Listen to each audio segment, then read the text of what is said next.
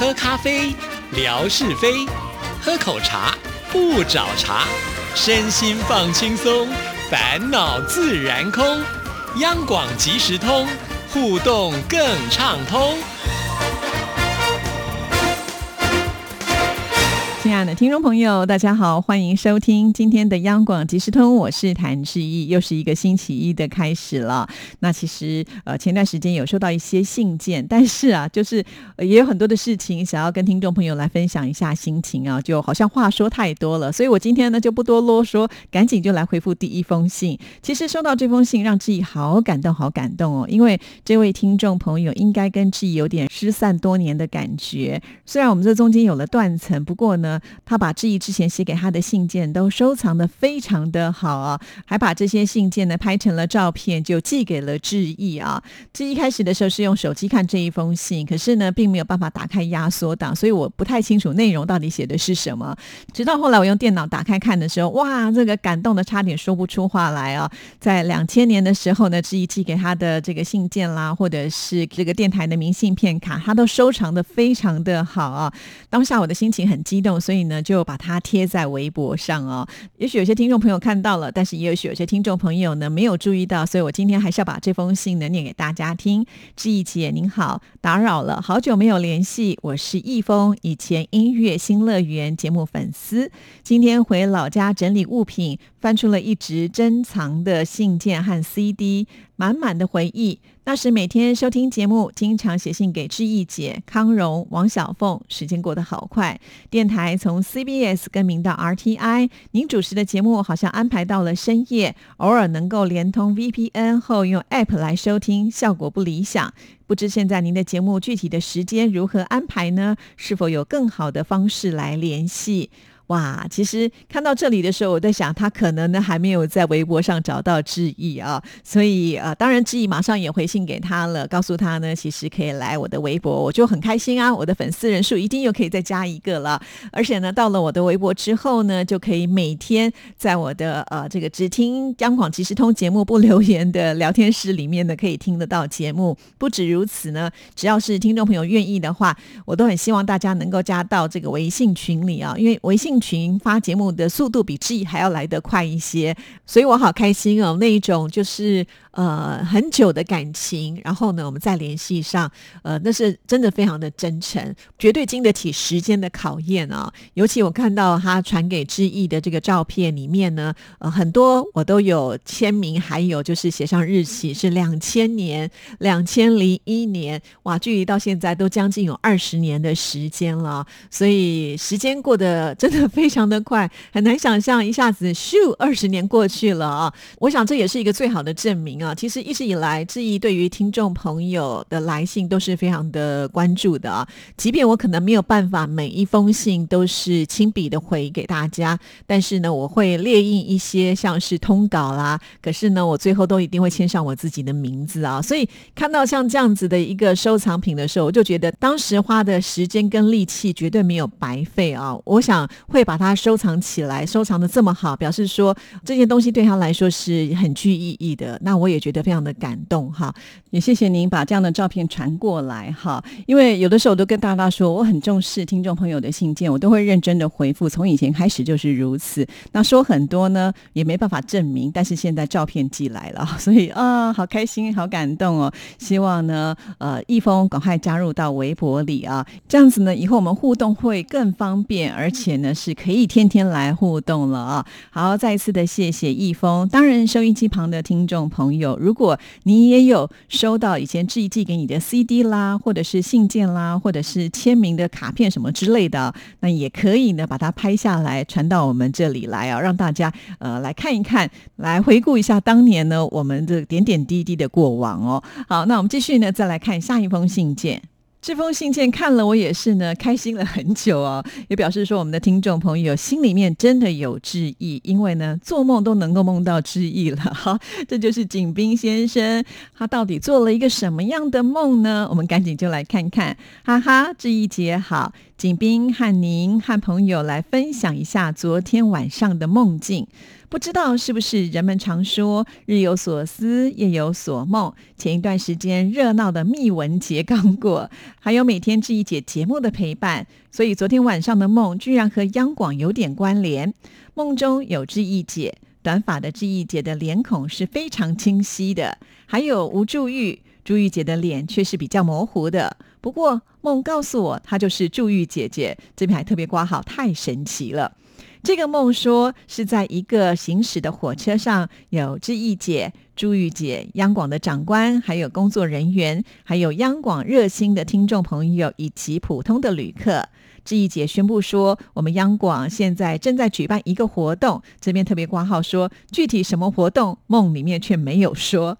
活动的奖励呢，就是三百块人民币，而线索呢，就是在这列火车的铁道线上，希望大家踊跃参加。我赶忙就举手说我要去找线索，于是呢，我就来到了车门处，打开车门，因为火车正在行驶当中，需要跳下火车，我就跳下去了，顺着火车往前进的方向跑了一小段。我记得上学的时候老师说过，从行驶的物体上跳下去时，要随着行驶的物体惯性的往前一段落，否则很容易受伤。哈哈，连老师讲过的知识都记起来了。火车向前驶去，而我在铺着铁轨的路基上寻找的。很快的，我就看到了一个红纸包，连忙捡起来，打开一看，红纸上写的字，我想这应该是活动的内容吧。而在红纸中还包着纸币，有五六十张的样子，都是美元哎，十块的面额换算成人民币有三百多呢。我向火车前进的方向追去，而就在赶火车的过程当中，我看见了我们林口县的教育局。我认识那个局长，他身边有两个人陪同，看样子是要去接站的。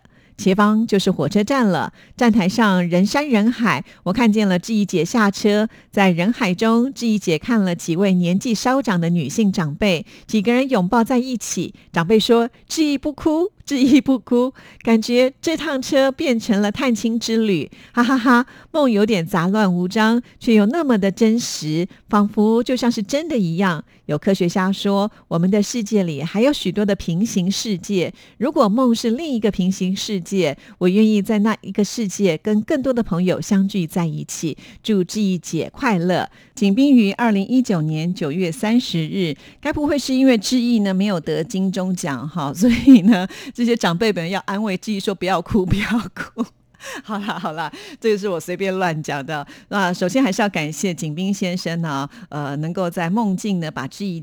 看得这么的清楚啊，也许就是平常我也不害羞，把我自己的照片呃贴在这个微博上了，所以大家对于我的这个呃面孔呢，应该是熟悉的。我相信，如果今天我突然潜伏在你们的城市附近，那如果呢走在路上，大家应该也都能够认得出来了哈。好，那另外很特别的就是呢，也有梦到我们的祝玉啊，可能就是因为祝玉常常来我们节目里面都只有讲话，那比较少贴他的照片，所以呢，他的脸孔呢是比较模糊。不过呢，呃，光看那个呃模糊的影像，我们的听众朋友也能够指定知道是哪一位主持人。可见呢，对于每一位主持人，大家都是很熟悉的。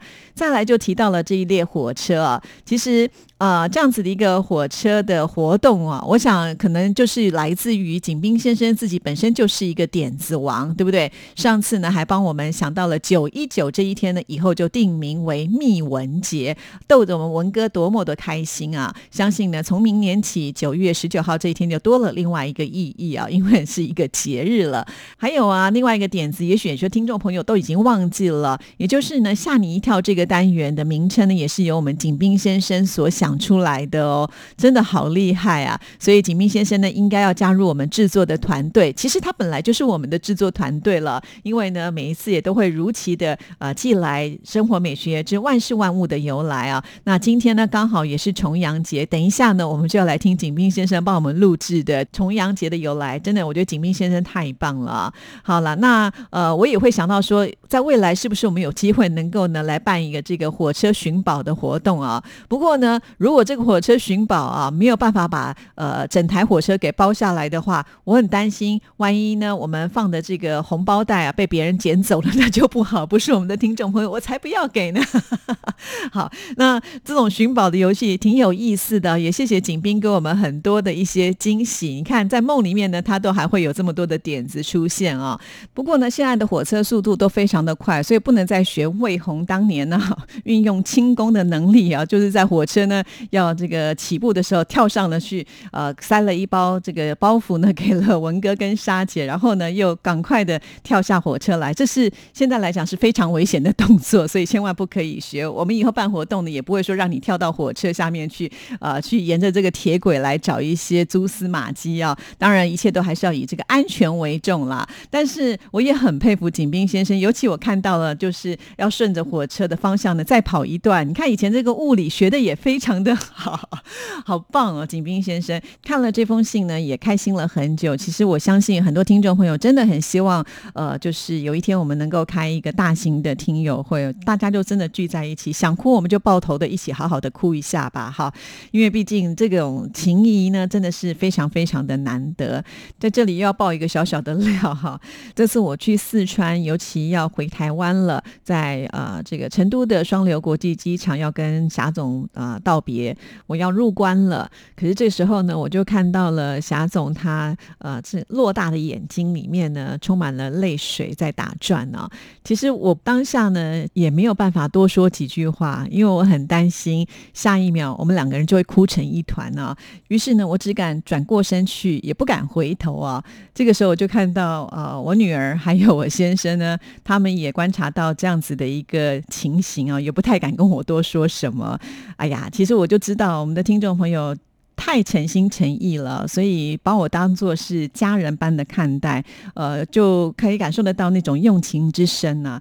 这是我在做广播的时候从来没有想到的。尤其刚刚开始接央广即时通这个节目的时候，我也觉得它是一个很艰难的任务啊，啊，也会担心说会不会有听众朋友呃跟我做一些互动啦，愿不愿意呢？跟我们在这里啊，大家凝聚情感，其实有很多的疑问。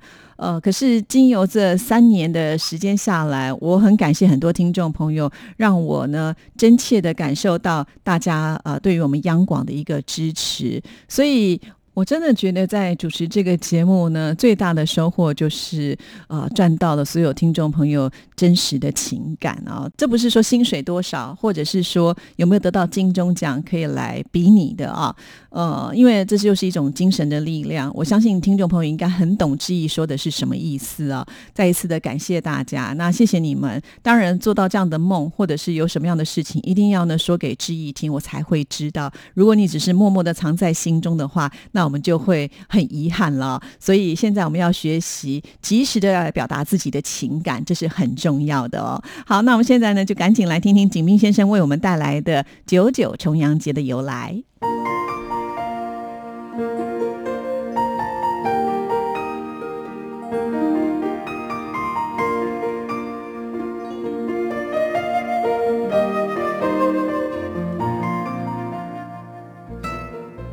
亲爱的朋友。你们好，央广即时通，爱在我心中。刨根问底，探究万事的来龙去脉，追本溯源，了解万物背后的故事。欢迎您收听《万事万物的由来》，我是您的朋友景斌。今天我们说说重阳节的由来。农历的九月九是中国人传统的重阳节。重阳节已有两千多年的历史。中国政府在一九八九年将每年的这一天定为老人节。每到这一日，各地都要组织老年人登山秋游，交流感情，锻炼身体。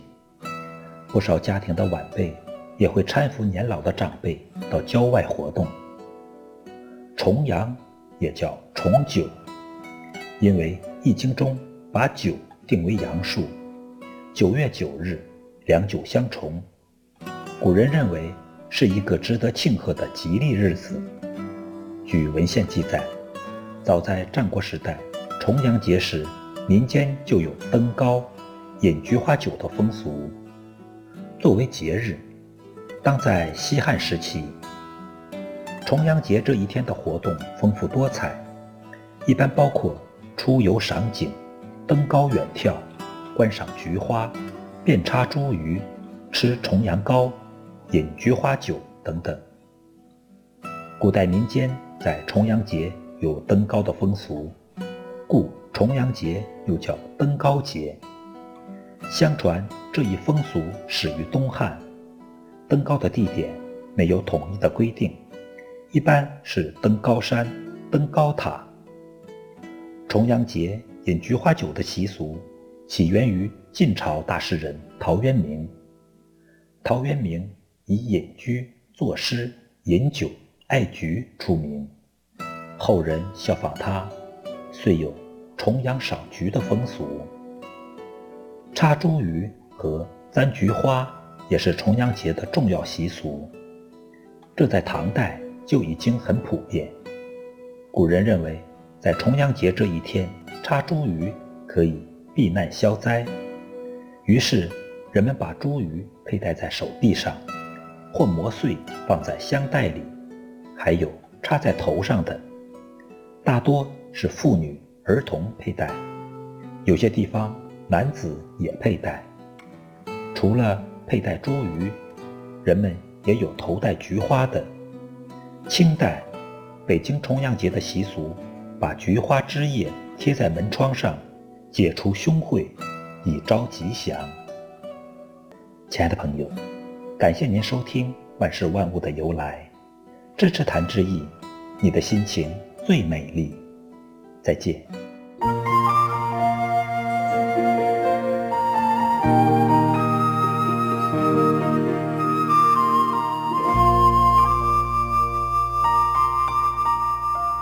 好，谢谢景明先生。那接下来呢，我们要来回复的就是我们的冯乐祥，我们的模范生了。其实一直以来，乐祥固定的还是会写信给志毅啊。只不过呢，因为最近的信件比较多，那乐祥自己也很客气，都说没关系，先回复其他朋友的信件吧。好，那呃，我已经累积了很多，我想我用呃比较接近时间的这个信件呢，先来回复啊啊，有空的话，我们再回过头去看看之前所写的信件。你好，志毅姐。前几天金钟奖颁奖典礼众星云集，台湾的广播节目好多啊，大家都很努力。好遗憾，这一届没能获奖，但是您在我们的听友心目中是最棒的。央广的节目品质好，评审老师应该多颁几个奖给央广啊。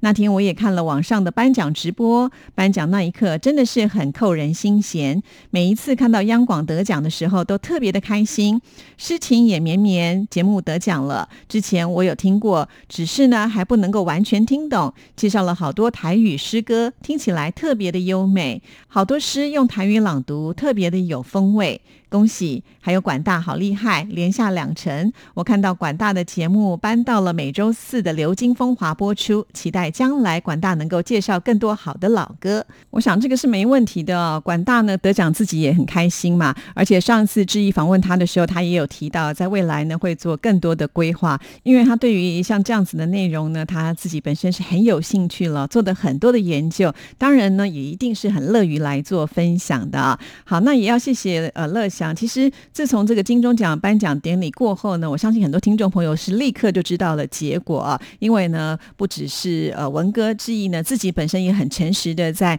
我的微博上有表述嘛，哈。那很多听众朋友呢就会私讯给志毅，安慰志毅，鼓励志毅，好。所以我虽然没有得到金钟奖，但是我得到所有听众朋友对于志毅跟鼓励那股强大的力量，我想这个应该会超越其他没有得奖的主持人吧。好了，这我们自己知道就好了，就不适合再多说了啊。那这个过去就过去了，现在我们要一切的往前看哈。那乐祥的这封信呢，其实还有很多的内容啊。不过我们的节目呢，只剩下最后的一分钟，应该来不及念了。大概呢有提到，就是今年是九二一地震的二十周年呢。乐祥在媒体当中呢，又看到了当时一个视频的回放，真的是非常的惨烈啊。十几层的房子呢，就一下子倒下来了，救援的工作也很困难。那九二一地震确实是二十世纪台湾最大的地震之一，希望呢这样子的大规模地震就不要再发生了。天佑宝岛台湾，其实地震不只是会在台湾发生呢，很多地方也都会发生地震，所以我们必须要有一些防灾的概念呢。平常呢就做好演练，当地震发生的时候就不要慌张啊，把这个灾害降到最低啊。毕竟呢，这个地震呢就是一个呃能量的释放啊，与其呢平常有一些小能量的释。释放，多多的释放，也不要呢聚集能量一个大释放了。哈，不管怎么样，祝福大家都要平安。时间到了，我们下次见，拜拜。